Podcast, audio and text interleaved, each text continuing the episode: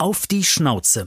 Bei der Erstausstattung kann man sich erstmal schon mit dem Gedanken anfreunden, dass man diese Sachen nicht für immer behält. für den Hund ist das ja kein logisches Konzept, spazieren zu gehen. Ich habe mit meiner Hündin damals auch um 2 Uhr nachts im Schnee im Pyjama draußen gestanden. Cool ist ja, Hunde haben kein Zeitgefühl, also kein richtiges. Wenn es eine halbe Stunde klappt, klappt schnell auch eine Stunde. Und wenn es eine Stunde klappt, klappt es auch drei. Hutas oder auch überhaupt so Dogwalker, die sind ja erstmal eine wunderbare Möglichkeit, auch das Tier mit abzugeben, wenn das, der Hund einfach auch kennt und mag. Und wenn der Hund Pipi und, und Kot absetzt, freut ihr euch. Ihr startet die Loben. fetteste Party der Welt. Ja? Auf die Schnauze. Ein Podcast mit Christine Langner und Jule Gölsdorf. Wir wollen heute mal darüber reden, was es bedeutet, einen neuen Hund nach Hause zu bekommen. Ich muss ja zugeben, ich habe es mir ein bisschen einfacher gemacht. Ich habe Fred nämlich erst bekommen, da war der schon fünf Monate alt, war schon stubenrein, das war sehr praktisch. Aber in welchem Alter auch immer so ein Hund neu in den Haushalt kommt, es gibt ja jedenfalls eine ganze Menge zu bedenken. Zum Beispiel taugt mein Umfeld, meine Wohnung dazu, einen Hund zu halten. Dann die Frage, was muss ich eigentlich im gemeinsamen Zuhause ändern? Stichwort Sicherheit. Und gerade wenn es der erste Hund ist, was brauche ich denn für so eine Erstausstattung? Wie viel Geld muss ich einkalkulieren? Habe ich die Zeit und die Kosten auch wirklich auf dem Schirm? Und darüber wollen wir heute sprechen mit der Fressnapf-Tierärztin Lisa Williamson. Die ist nicht nur Tierärztin, sondern auch zweifache Hundemama und kennt sich also aus. Hallöchen. Hallo. Schön, dass du da bist. Ja, vielen Dank für die Einladung. Wir wollen uns ja ein bisschen darauf fokussieren, ähm, auf die Zeit, wenn die Entscheidung, dass man einen Hund holt, schon getroffen ist. Weil alles, was man vorher bedenken muss, ob man überhaupt die Zeit hat und so, das machen wir in einer anderen Folge. Aber wenn man jetzt wirklich sagt, ich will einen Hund haben, dann ist ja zumindest die Frage, welcher. Also welche Rasse ist für wen entscheidend und gut? Tja, die Frage kann man leider auch so gar nicht ganz einfach beantworten. Denn wie immer, da hängt so viel dran und so viele Entscheidungen zu treffen. Aber es ist eine ganz wichtige Frage, die ich mir auf jeden Fall vorher stellen sollte. Da gibt es ja auch tausende Möglichkeiten, sich zu informieren. Ich kann mit Züchtern sprechen, ich kann ins Tierheim gehen, ich kann äh, mir auch, keine Ahnung, bei YouTube, Instagram sicherlich gibt es Kanäle, ne, um einfach mal zu gucken, wie laufen eigentlich diese Tiere, wie sehen die aus, wenn die erwachsen sind, wie verhalten die sich, passt das, sind die aktiv, sind die ruhiger haben die Lust, was zu lernen? Sind die vielleicht auch total genügsam? Na, so, so ein paar Fragen, die man sich vorweg stellen kann. Gibt es denn wirklich so eine Art Anfängerrassen und andere, wo man wirklich sagt, nee, das ist wirklich was für fortgeschrittene Hundehalter? Ja, auf jeden Fall. Also es gibt ja schon ganz spezielle Züchtungen. Ne? Diese Züchten sind ja dafür da, irgendwie einen gewissen Zweck zu erfüllen, eine gewisse Aufgabe zu erfüllen. Und da muss man definitiv als erstes hinterfragen, passt das in mein Leben hinein? Ne? Jetzt so ein klassischer Jagdhund, hochsensible Tiere. Muss man die jetzt unbedingt in der Innenstadt von einer Großstadt halten? Ne? Passt das? Oder bin ich vielleicht sowieso fünf Tage die Woche draußen, fahre eh raus, dann ne, kann die Rasse auch wieder reinpassen. Aber klar, es gibt so ne, diese typischen Familienhunde, wie man sie mhm. so kennt, ne, die, die Labrador Retriever, überhaupt Retriever, also Labrador Golden Retriever, die kleineren, sowas wie Pudel oder so, ne, die einfach sehr, sehr genügsam, sehr aufmerksam, sehr freundlich in der Regel sind, ne, die so Mittelbock auf viel Bewegung haben. So, ne? Also so, da gibt es vielleicht die ein oder anderen bewegungsfreudigeren Tiere. Aber das ist so, das kriegt man, glaube ich, erstmal gut unter, so als, ne, als Hund. Dann gibt es aber, wie gesagt, auch andere. Da muss man schon mit viel Bewegung äh, einplanen, die man dann auch wirklich, ähm, ja, auch jeden Tag dann observieren muss. Ne? Das ist dann nicht so, okay, am Wochenende gehe ich spazieren und unter der Woche, da gehen wir halt eine Runde um den Block würde ich jetzt per se sagen, reicht erstmal gar keinem Hund, aber mhm. gerade so besonders aktiven, bewegungsfreudigen Hunden, jetzt im Border Collie, Australian Shepherd, da wäre das natürlich nicht ausreichend. Jetzt gibt es ja auch Rassen, die nicht jeder sofort bekommt. Ne? Ich weiß gar nicht, es war, glaube ich, mal mhm. beim Wischler und beim Weimaraner so. Ich weiß gar nicht, ob das noch so ist. Kann auch sein, dass das ein bisschen geändert wurde. Aber die gelten ja, glaube ich, beide als, äh, ich glaube, es sind Jagdhunde und als relativ äh, arbeitsintensiv. Ja, das auf jeden Fall. Ob es da eine Sperre gibt beim Kauf, ehrlich gesagt, habe ich noch nie von gehört, aber das muss nichts heißen. Mhm. Äh, es gibt ja natürlich für diese Listenhunde, Kampfhunde, wie man die ja so nennt, da gibt es ja in einigen Bundesländern eine Restriktion, dass man vorher auch eine entsprechende Sachkunde nachweisen muss, um diese Tiere zu halten. Aber ich glaube, fast alle anderen Hunderassen, also wie gesagt, korrigiert mich gerne, falls ich da eine Wissenslücke habe, aber ich glaube, bekommen tut man die wohl. Okay, vielleicht ist es auch einfach eher eine Entscheidung der Züchter, dass die sehr restriktiv ja. damit umgegangen sind und halt gesagt haben, okay, so ein Weimaraner gebe ich jetzt eben niemanden, der irgendwie in einer Zwei-Zimmer-Wohnung in einer Kölner Innenstadt wohnt oder ja. so. Also macht ja auch total Sinn, ne? Also das als Züchter auch wirklich, also die kennt sich ja aus mit der Rasse, die wissen, was für Ansprüche diese Rasse hat und die potenziellen Tierhalter dann auch ähm, wirklich zu fragen, ne? Wie, wie sieht das Zusammenleben da aus? Grundsätzlich, weil du es gerade angesprochen hast, ich finde die Größe in der Wohnung überhaupt nicht entscheidend, theoretisch. Also wegen mir kannst du auch einen Neufundländer in einer Einzimmerwohnung halten, aber du hältst ihn ja nicht in der Wohnung, ne? Was wir meinen, der, der, die Wohnung ist ja meistens so der Rückzugsort. Das ist der Ort, wo der Hund quasi in Ruhe ist, wo der sich äh, zurückziehen kann. Ne? Und wenn wir halt draußen auf dem Spaziergang sind, das ist eigentlich der Ort, an dem der ganze Halligalli stattfindet. Deswegen, dem Hund ist eigentlich egal, wo sein Körbchen steht, ob in einer Einzimmerwohnung oder in einer Fünfzimmer. Das heißt, man kann eigentlich auch einen großen Hund in einer Einzimmerwohnung in der City haben, wenn man dreimal am Tag im Zweifel dann mit dem Auto irgendwo hinfährt, wo es frei ist, ne? Und wo Genau. der laufen kann und wo man Natur hat, Genau. Artgenossen und so weiter. Ja. Genau, also ne, der soll sich ja nicht in der Wohnung bespaßen und da spielen und, und raufen und so und rumrennen, rutscht der eh nur aus, äh, sondern der soll sich ja in der Wohnung im besten Fall einfach in sein Körbchen verziehen, vielleicht zwei, drei Körbchen zur Auswahl und soll vielleicht, ne, dass er mal im Raum liegen kann, aber vielleicht auch in einen anderen Raum sich zurückziehen kann, ähm, soll da fressen. Und ehrlich gesagt, viel mehr passiert da ja eigentlich gar nicht. Ja, das stimmt. ähm, wenn ich mich jetzt entschieden habe für eine Rasse, wie sinnvoll ist es, ein paar Mal vorher hinzufahren, um den Hund schon mal kennenzulernen oder vielleicht auch irgendwas dazulassen? So hat es meine Züchterin gemacht. Die hat nämlich gesagt, Mensch, wenn du eine Hundetasche dir kaufst, bring die doch schon mit und leg irgendwie ein T-Shirt von dir rein, was du getragen hast, dann kann er sich schon mal an den Duft gewöhnen. Ist es gut? Da bin ich selber, glaube ich, zu wenig Expertin für, aber ich glaube mal, wenn man mal so vom natürlichen Verhalten des Tieres ausgeht oder von den äh, Fähigkeiten, die er hat, ne, die arbeiten sehr viel über Geruch. Von daher sind bekannte Gerüche immer erstmal eine gute Sache.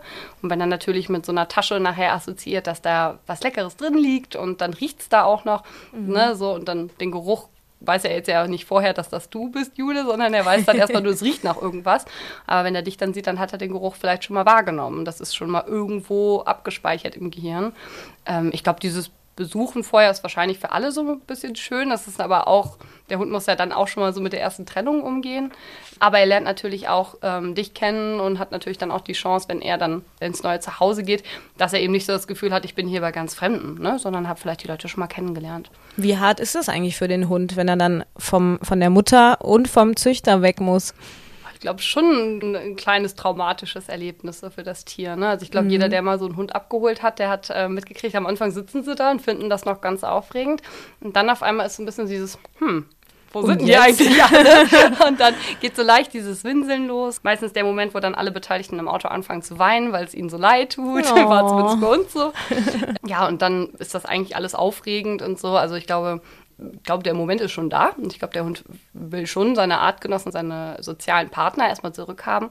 Aber Hunde sind zum Glück auch sehr anpassungsfähig. Ne? Also die orientieren sich dann schnell an den neuen Leuten, die da sind, schauen mal, ob die cool sind. Und äh, dann gewöhnen die sich auch ganz schnell dran und sind da auch ganz genügsam eigentlich mit dabei. Wenn ich jetzt meine Wohnung vorbereiten will, Mhm. wenn der Welpe kommt, gehen wir jetzt mal von einem Welpen aus. Ja. Wobei einiges ja auch für erwachsene Hunde gilt. Aber bei Kindern sagt man ja immer, okay, Steckdosen nicht so günstig, äh, Kabel, die in Steckdosen stecken oder Sachen, die umfallen können und auf de, das Kind drauf.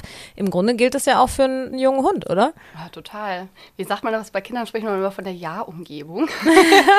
es ist natürlich ganz gut, wenn man das Wort Nein nicht so sehr verbraucht zu Hause. Ne? Wenn, also für den Hund gibt es ja keinen logischen Aufbau von einem Raum, wie für ein Kind auch. Ne? Die verstehen ja jetzt nicht, ach, da darf ich nicht hin oder das ist, ne? ich meine, die Küche riecht gut, das ist der Ort, in dem das Essen wohnt.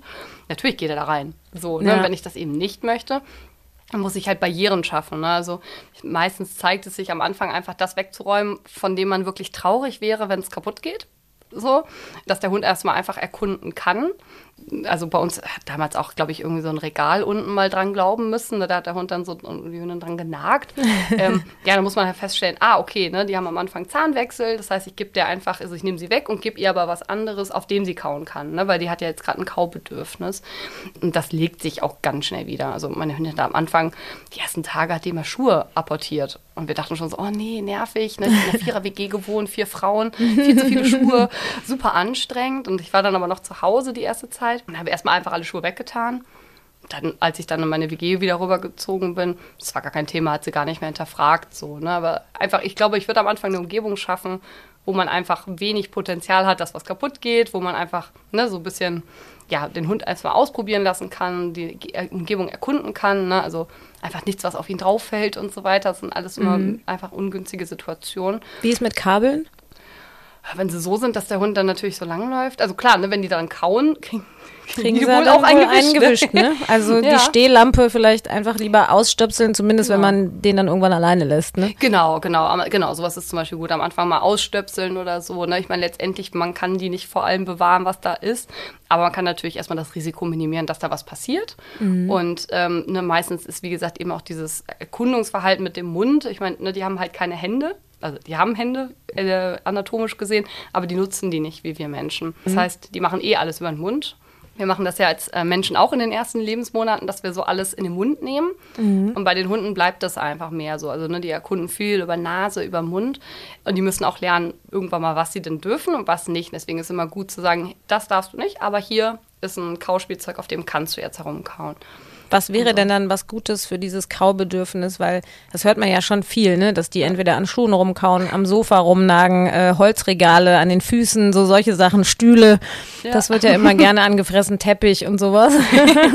genau, letztendlich gibt es das ja eigentlich fast alles auch so als Produkte wieder für den Hund. Ne? Also es mhm. gibt diese eher so gummierteren Sachen, die sind so ein bisschen robuster. Es gibt, letztendlich kann man aber auch einfach ein, ein Hundespielzeug, ein Stofftier, manche zerpflücken das ja, ne? also reißen es mhm. wirklich in die Einzelbestandteile, andere nagen dann dann nur drauf rum.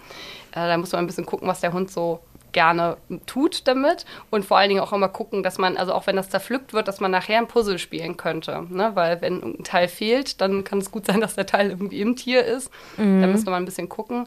Ähm, das heißt, sowas bietet sich an. Es gibt aber auch eben diese Kauhölzer, da gibt es auch weichere, da wo der Hund so ein bisschen abraspeln kann. Was man vermeiden sollte, sind so Knochen ähm, mhm. oder Geweihe, die sind einfach noch viel zu fest und da kann der kleine Milchzahn ähm, oh. dann leider tatsächlich auch abbrechen. Das oh, tut dann okay. auch weh, ja. Äh, deswegen, da sind die, haben die einfach noch nicht die, die Kraft für und auch die Zähne noch nicht für, um das ähm, darauf herumzukauen.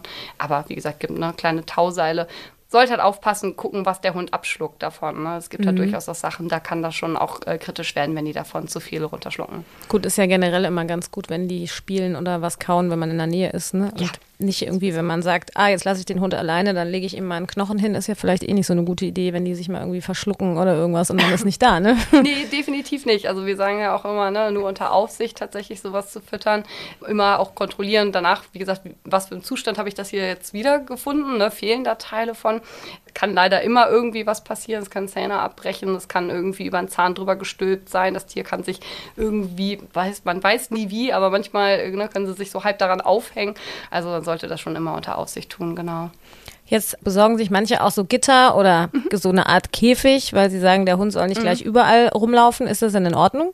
Kommt darauf an, wie ich ihn einsetze. Ne? Also wenn mhm. der quasi der Hund jetzt zu Hause nur noch im Käfig zu leben hat und zehn Minuten am Tag da rauskommt, dann würden wir das definitiv verneinen. Ne? Wenn ich aber den Käfig als einen Rückzugsort trainiere, den also erstmal offen stehen lasse, da eine Lieblingsdecke reinlege, den Hund belohne, wenn er reingeht und er da einfach auch ruht, ne? also den wirklich auch so als einen Rückzugsort aufsucht, dann kann er ja durchaus sehr sinnvoll sein. Ne? Ähm, mhm. Gerade mit diesem Alleine lassen ist es ja oft so für den Hund, hat er auf einmal so eine ganze Wohnung die er so bewachen muss. Ne? Und deswegen sagen wir zum Beispiel am Anfang, mach es erstmal nur in einem Raum, in dem der Hund sich gerne aufhält, weil dann hat er erstmal nur diese vier Wände und muss nicht noch die anderen sechs mhm. Räume kontrollieren oder drei Räume, die da sind. Dann hat er es vielleicht ein bisschen einfacher.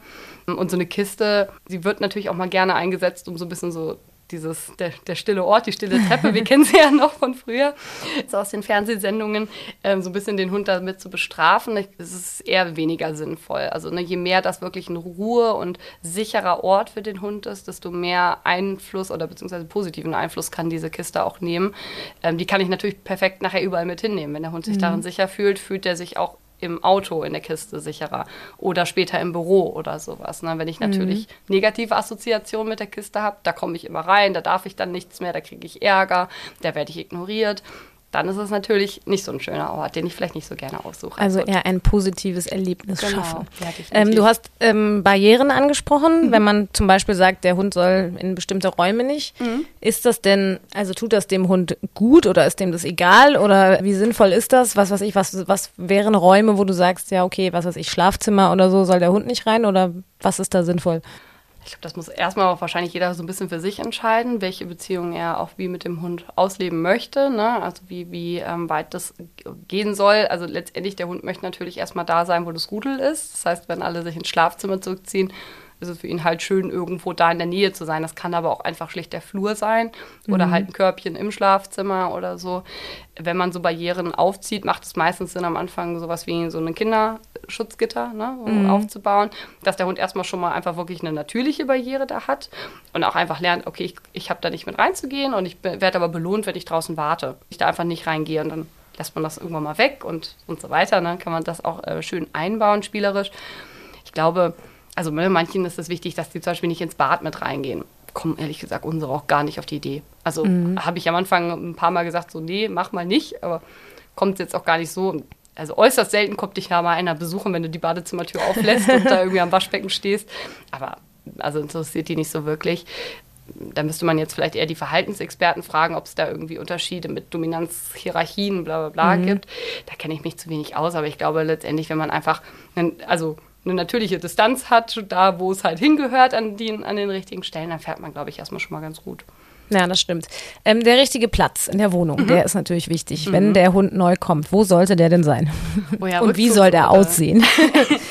ist ja vielleicht auch gar nicht nur der eine, sondern du hast ja schon gesagt, es könnten ja auch mehrere sein. Ne? Ja, genau. Also Rückzugsort ist tatsächlich ein super spannendes Thema, aber auch total unterschätzt. Rückzugsorte können ja ganz unterschiedliche Funktionen haben. Ne? Es kann ein Ort sein, in dem das Tier zum Beispiel sich zum Kauen, zum Spielen irgendwie ne, beschäftigen mit sich selber irgendwie zurückzieht. Es kann aber auch ein Ruheort sein, ne, zum, zum Schlafen, Entspannen. Und deswegen spricht man immer so, es gibt quasi äh, Rückzugsorte, die schützen vor auditiven Reizen, also quasi vor irgendwie Geräuschen. Das heißt, reicht ja manchmal schon, wenn einfach das Körbchen in einem anderen Zimmer steht, als ich abends den Fernseher anhab. Ne, damit das Tier sich einfach in einen ruhigeren Ort zurückziehen kann. Es gibt aber auch manche Hunde, die mögen gerne einen visuellen Schutz, also einen Sichtschutz. Ne, das heißt, die haben dann gerne so eine höhlenartige oder sowas, dass sie einfach nicht angeschaut werden wollen. So. Ähm, und ähm, dann gibt es auch noch, das ist bei Hunden meistens eher nicht so, aber auch so vor olfaktorischen, also quasi vor Geruch. Ne? Das heißt, ein Hund vielleicht ähm, da daneben, weiß ich nicht, die ganzen äh, Putzmittel aufzubewahren, ist vielleicht auch ein blöder, ne, ein blöder Gedanke, weil der Hund da einfach auch nicht so einen Schutz hat. Ähm, letztendlich hängt es dann vom Hund ab, was er so ein bisschen braucht. Ne? Die einen brauchen eine Höhle, die anderen brauchen eben einfach Ruhe. Aber es ist immer cool, me mehrere Möglichkeiten anzubieten, ne? dass der Hund einfach so ein bisschen entscheiden kann, wo möchte ich denn liegen. Und dann natürlich im Raum auch nochmal gucken. Ne? Immer cool, meistens ist so, so Ecken sind immer gut, weil dann hat er schon mal zwei geschützte Seiten. Gerade bei territorialen Hunden, ne? die haben dann nicht so das Gefühl, ich muss hier alles um mich herum 360 Grad bewachen, sondern es sind nur noch zwei Seiten offen. Dann habe ich schon mal ein bisschen weniger Druck. Und natürlich auch sowas wie, ich muss es vielleicht nicht direkt neben die Haustür legen. So, der Hund muss jetzt nicht der erste Wachpunkt sein, wenn ich nicht einen Wachhund haben möchte oder sowas. Ne? Also da kann man schon noch mal viel am Raum gucken, ne? wo ist es ein bisschen ruhiger, wo ist es ein bisschen geschützter und so. Genau, also so findet man den richtigen Ort sicherlich schnell. Kommen wir doch mal auf die Erstausstattung. Das Körbchen haben wir ja gerade schon angesprochen, beziehungsweise es kann ein Körbchen sein, kann auch eine Decke sein oder wie du sagst, eine Höhle, wie auch immer. Was brauchst du noch? Ich glaube gar nicht so viel. Ich glaube, ähm, bei der Erstausstattung kann man sich erstmal schon mit dem Gedanken anfreunden, dass man diese Sachen nicht für immer behält. Weil, also meine Leine habe ich, glaube ich, dreimal geknotet, bis ich aufgegeben habe und dann eine neue gekauft habe. Aber die, die gehen halt einfach, also viele Sachen werden einfach mit Leidenschaft gezogen. Ne? Halsbänder und äh, Geschirre, da leben die sich halt raus, also weil die einfach wachsen, die Tiere, dann passen sie nicht mehr rein. Ist ja auch am Anfang brauche ich auch etwas, wo sich erstmal der Druck verteilt, die müssen erstmal Leinenführigkeit üben. Später habe ich vielleicht einen Hund, der vielleicht trotzdem noch zieht, dann brauche ich aber auch was anderes als einen Hund, der gar nicht zieht und sehr leinenführig ist. Also ne, so sollte man vielleicht nicht unbedingt das Mega-Investment tätigen, vielleicht gleich zu Beginn, sondern da reicht auch erstmal eine total Basic-Ausstattung, ne? dass man erstmal ähm, ja, erstmal ein Gefühl für alles kriegt und dann auch selber merkt, will ich so eine Leine oder so eine Leine. Ich würde bei Welpen sowieso immer nicht so Flexi-Leinen empfehlen, sondern tatsächlich eher eine normale, stabile, ne, so ein bisschen verstellbare Leine, weil mit der Flexi-Leine kann ich einfach schlecht eine Leinenführigkeit üben. Plus ich habe irgendwie diesen Griff in der Hand und wenn ich das alles noch nicht so gut kenne, dann lässt man mal den Griff fallen, da erschrecken sich die Hunde. Also Das ist immer sowieso so eine Sache, sondern da am Anfang mit einer richtigen stabilen Leine, dann Richtung äh, Schleppleine vielleicht mal. Ne? Das ist eigentlich mhm. auch nochmal ein ganz gutes Tool, weil ich dann einfach schon mal üben kann, dass der Hund ein bisschen weiter wegkommt. Ich aber trotzdem relativ langen Radius Zugriff auf den Hund habe. Im Zweifel, dass ich einfach nur drauf trete auf diese mhm. Leine immer da wichtig, bitte immer nur mit Geschirr tragen, nicht mit Halsband. Das kann nämlich sehr nach hinten losgehen. Äh, mhm. Äh, wenn so ein Hund in voller Fahrt irgendwo hängen bleibt mit so einer Schleppleine und dann, dann zieht es im Hals. Genickbruch möchte das, man genau, nicht. das tut schon mal weh. Genau, ansonsten, ja, was braucht man noch? Näpfe, ein Wassernapf, ein Futternapf, äh, die man immer täglich reinigt, äh, würde ich sagen, ist immer noch das Wichtigste. Kotbeutel und das richtige Hundefutter. Und ich glaube, dann ist man und vielleicht noch irgendwie ein bisschen sowas zum Stofftiere, irgendwas, irgendwas zum, Kauen. zum Spielen, so, ne? Genau, mhm. auch da, dann würde ich gar nicht jetzt erstmal den ganzen Laden leer kaufen, sondern vielleicht erstmal zwei, drei Sachen mitnehmen, schauen, auf was reagiert der Hund da hat auch jeder seine Vorlieben, was man denn da so mag, was man auch akzeptiert. Und dann halt schauen, okay, brauche ich davon mehr, braucht der irgendwie Varianz da drin. Ne, manche haben ja auch so einen Tau, das lieben die fünf Jahre lang. Und wir kennen das alle. Ich meine, es macht ja auch Spaß. Es ist ja auch schön. ja, es gibt super viele Spielsachen. Aber meistens ist, sind die kleinen Hunde da auch noch mit überfordert, wenn das so viel ist. Ne? Wenn der Hund jetzt kommt und wir gehen mhm. jetzt mal von einem Welpen aus, mhm. die sind dann, was sind das dann, zwölf Wochen oder mhm, 16 ja. Wochen, irgendwie sowas in ja. dem Dreh, ne? Vom Züchter ja zwischen neun und zwölf Wochen kommen die in der Regel ne? Ja. Wie viel Zeit sollte man denn einplanen, wo man sich wirklich frei nimmt? Also das ist ja wahrscheinlich schon sinnvoll, wenn der Hund noch nicht stubenrein ist, dass man dann eben nicht, und selbst wenn es nur einen halben Tag ist, zur Arbeit geht. Ne? Also wie viele Wochen würdest du empfehlen?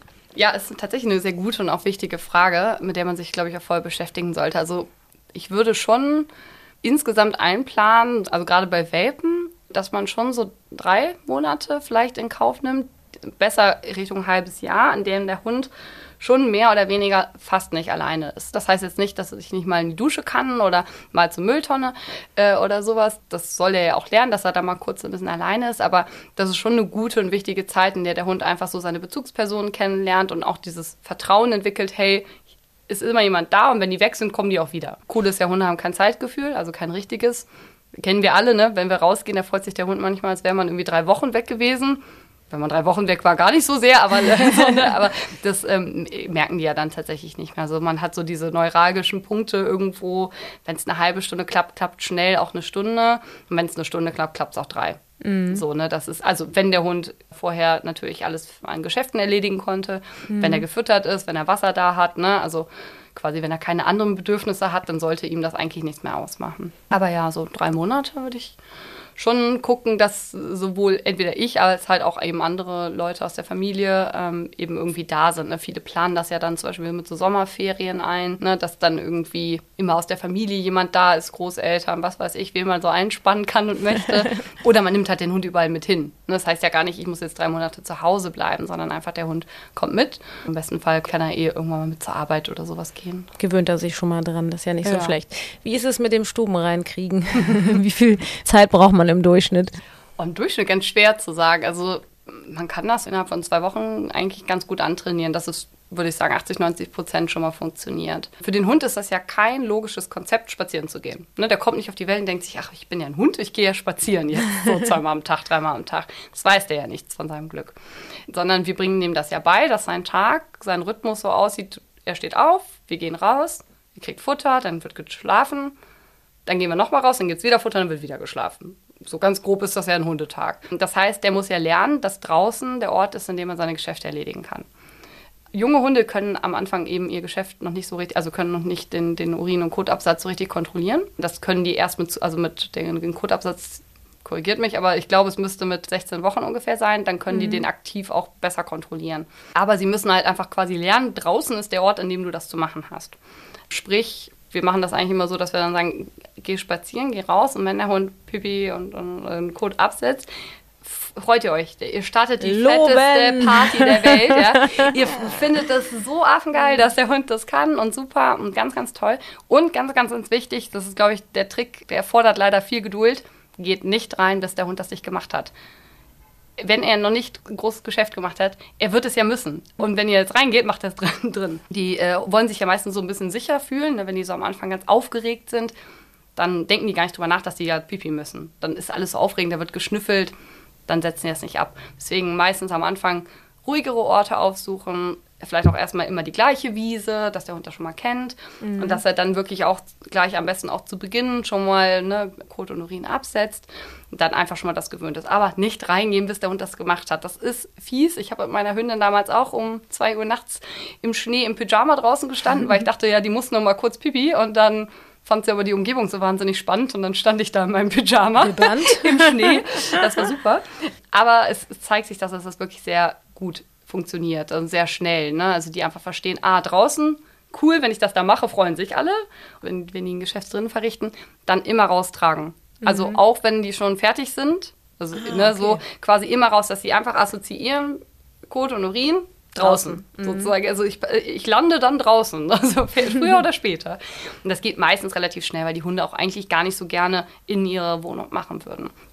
Was ich ein bisschen vermeiden würde, äh, bin ich nicht so Fan von, sind so ein bisschen diese Trainingspads, weil ja, dann habe ich denen eigentlich schon beigebracht, dass sie drinnen einen Ort haben. Und eigentlich hätte ich das genauso gut auch draußen machen können. Mhm. So, ne? Also das draußen, weil wenn ich es dann einmal drin habe, dann ist es auch bequem. Ne? Also ja, klar. die Hündin von meiner Schwester, die hat äh, die hat draußen gar nichts abgesetzt und ist meine Schwester irgendwann mal quasi resigniert reingegangen. Die Hündin ist rein. Das erste, was sie gemacht hat, hat sich auf das Trainingspad gesetzt oder hingepinkelt. ja, ich sag, jetzt Schön. habt ihr ein Problem.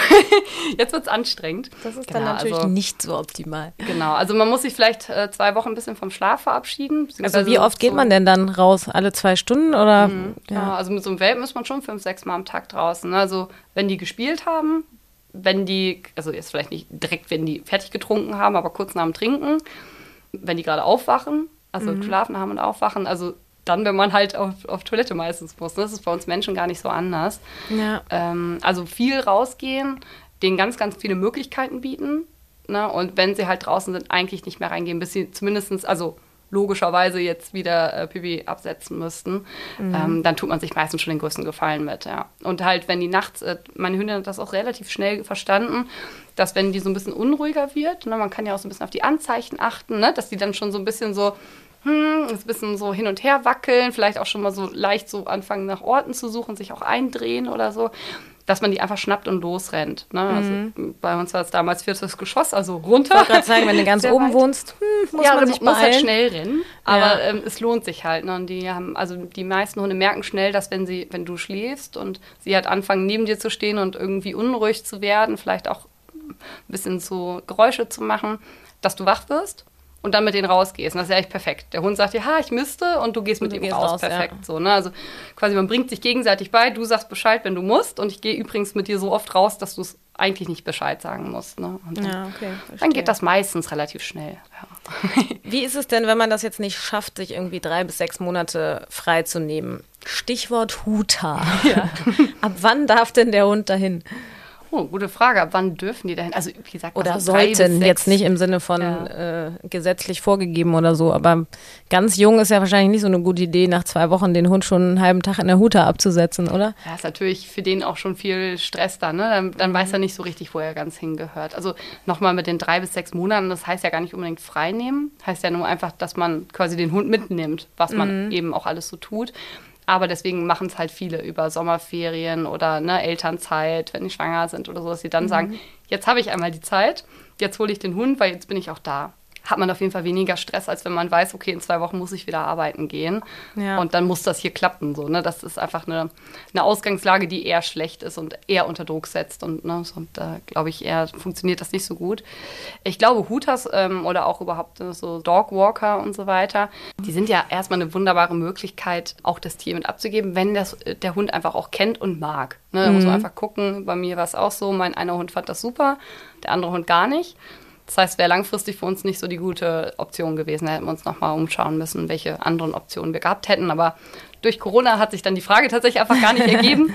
ja, letztendlich sollte der Hund das einfach kennenlernen. Es gibt ja auch so Startergruppen, ne? das sind da die jungen Hunde, die Welpen oder die allgemein vielleicht auch welpensozialeren Hunde oder freundlicheren Hunde, dass sie das einfach schon mal kennenlernen. Ich glaube, das ist ehrlich gesagt wahrscheinlich ähnlich wie bei einer Kita-Eingewöhnung oder so. Ne? Man, man fängt ja. so mal mit ein, zwei Stunden an und schaut, wie es funktioniert. Aber klar, jetzt nicht so einen zwölf Wochen alten Welpen. Ne? Das wäre wirklich tatsächlich auch einfach zu früh. Da sind die einfach noch gar nicht so weit. Ne? Es ist, ist mhm. bestimmt mal nett, wenn man da irgendwie sagt, okay, wir machen schon mal die Eingewöhnung, aber dann wirst du wahrscheinlich als Besitzer auch dabei bleiben, ne? so, ja. wie eben diese Welpenspielgruppen so sind. Was sind denn sonst so die größten Baustellen am Anfang? Also wir haben das Stubenreinheit und Sachen anknabbern. Das haben wir ja schon mal abgefrühstückt. Ja. Was ist noch? Wahrscheinlich alleine bleiben ja, zu üben, genau. oder? Alleine bleiben, üben. Ähm, ja, und Grundkommandos ist es wahrscheinlich so. Ne? Letztendlich alles mit hoher Geduld und ich glaube auch Anleitungen. Ne? Also es gibt äh, sowohl ähm, Online-Medien als natürlich auch einfach ganz klassisch die Hundeschule. Da sollte man einfach schauen, wo es gut passt, ne? also wo man auch irgendwie mit dem Trainer, mit der Trainerin gut zurechtkommt, wo das nur so von der eigenen Philosophie und Wahrnehmung auch schön zusammenpasst. Denn auch da, wie bei der Kindererziehung sicherlich auch, es gibt ja. sehr viele unterschiedliche Ansätze. Und wenn man den vielleicht gar nicht so versteht oder gar nicht so gut findet, glaube ich, dann tut man sich da auch schwer. Also dann sollte man schon jemanden finden, wo das einfach gut passt und man die gleichen Vorstellungen hat, wie das funktionieren soll. Wie früh würdest du ja. es dann empfehlen? Also für jemanden, der noch nie einen Hund hatte, ist es ja wahrscheinlich gut, dass das sehr früh anfängt. Ne? Ja, auf jeden Fall. Also zu dem vorherigen sich belesen und einlesen in das ganze Thema, auf jeden Fall. Es gibt ja einfach diese Welpenspielgruppen. Ne? Da haben die Hunde quasi erstmal schon den ersten Kontakt zueinander und meistens ist es auch der Moment, wo eben auch die Tierhalter das erste Mal mit dem Hundetrainer oder Trainerin dann in Kontakt kommen ähm, und erstmal schon mal so die ersten Grundsachen üben. Und ich glaube, das ist super. So wie eine mhm. Hebamme, ist, wie gesagt, der Vergleich ist ja immer so nah, aber es ist einfach immer cool, erstmal einen Ansprechpartner zu haben, der das Tier kennt und so ein bisschen mit begleitet. Und weil wir vorhin ja Leine beziehungsweise Halsband oder Geschirr angesprochen haben, für welchen Hund ist denn was besonders gut? das kommt sehr auf den Hund an und wie leinenführig der ist ne, wenn ich jetzt einen Hund habe, der einfach sehr gut hört und eigentlich nur an der Straße kurz an der, ne, an der Leine laufen muss. Aber das weiß ich ja nicht, wenn ich den ganz neu habe, ne? Also nee, da würd, ich würde immer mit dem Geschirr anfangen. Ja, okay. Geschirr ist erstmal, mhm. glaube ich, erstmal eine gute Möglichkeit. Es tut dem Hund nicht weh, ne? man zieht dem nicht am Hals, auch versehentlich nicht und so. Und der muss sich erstmal sowieso an dieses ganze Gefühl gewöhnen. Ich würde immer mit dem Geschirr starten. Also mhm. reicht auch erstmal diese völlig einfachen Nylon-Geschirre, ähm, ne, weil die wachsen da auch so schnell wieder raus. Die kann man dann schön anpassen über die Zeit, ne, so die ersten Lebensmonate. Und dann kann man so ein bisschen nach Bedarf gucken. Ne? Wenn mhm. das halt ein großwüchsiger Hund ist, der richtig Muskelpower aufbaut, ja, dann tut man sich auch einfach einen Gefallen, wenn der erstmal am Geschirr hängt und nicht mhm. an, nur am Halsband. Ne? Und weil so dieses über das Halsband den Hund zu erziehen, das ist natürlich auch nur so das ist ja auch unangenehm für den genau, Hund, ne? oder unangenehmer jedenfalls ja. wahrscheinlich als am Geschirr. Genau, und im besten Fall übt man das ja auch am Anfang mal auch ohne die Leine, also in einem gesicherten Gebiet, dass der Hund quasi auch so bei Fußen auf die Kommandos hört, dass ich jetzt nicht immer die Leine als Kontaktmittel brauche. Die Leine mhm. ist ja im besten Fall später nur noch eine Sicherung. Ja, ne, dass ja, ich einfach ja. sage, okay, ich gebe das Kommando Fuß oder so und dann läuft eine Katze und ich habe halt den Hund noch in der Hand. Ne, so ja, dass der ja, mir halt eben nicht vorbei, also dann, dann flöten geht, weil da kann der Hund manchmal auch nichts mehr für. Wie ist es mit dem Alleinebleiben üben? Wann fängt man das an? Also sollte man da schon ganz früh mit anfangen, wie du jetzt vorhin schon gesagt hast, mal den Müll runterbringen? Das ist es dann vielleicht nur drei Minuten oder so?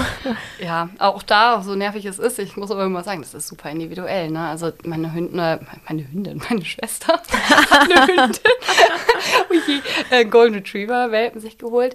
Ja, die hat einfach tief und fest geschlafen. Meine Schwester war nach drei Tagen schon im Supermarkt eine halbe Stunde und die, hat, die kam wieder und die, der Hund hat es überhaupt nicht gemerkt.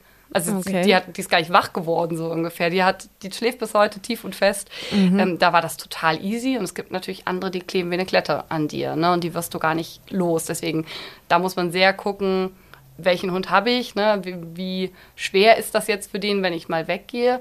Aber ne, dann ist eben sowas wie eben auch die Kiste oder der Ruheplatz, ne? was man einfach mhm. da schon mal hingeht den Hund quasi da mal liegen lässt, dann kann man ja erstmal einfach üben, du bleibst mal da und ich gehe mal rüber, so, ne? Und der Hund soll einfach mal da bleiben. Die, die müssen ja Langeweile lernen. Die müssen mhm. ja lernen quasi, ah, jetzt passiert hier nichts. Okay, ich könnte jetzt schlafen. Das ist ja eigentlich so die beste Connection, die die machen können. Ne? Dass mhm. jetzt einfach, also das machen ja die meisten Hunde. Es passiert nichts, sie legen sich hin, machen die Augen zu und warten einfach, bis wieder was passiert. Wenn ich natürlich zu Hause die ganze Zeit Halligalli mache und alle fünf Sekunden den Namen von dem Hund rufe und so, dann kommt der auch nicht zur Ruhe. Ne? Aber wenn ich mhm. den am Anfang kannst du ja einfach irgendwann mal ignorieren. Dann legt er sich halt neben dich, wenn du kochst. Aber ist ja cool, wenn er dann schon mal anfängt, sich hinzulegen und sowas. Ne? Man muss ja. ja ich würde einfach zu Hause immer sehr viel Ruhe machen. Einfach, klar, mal ab und zu mal irgendwie, wenn er da ist, mal ansprechen. Aber eigentlich, ehrlich gesagt, gar nicht so wahnsinnig viel.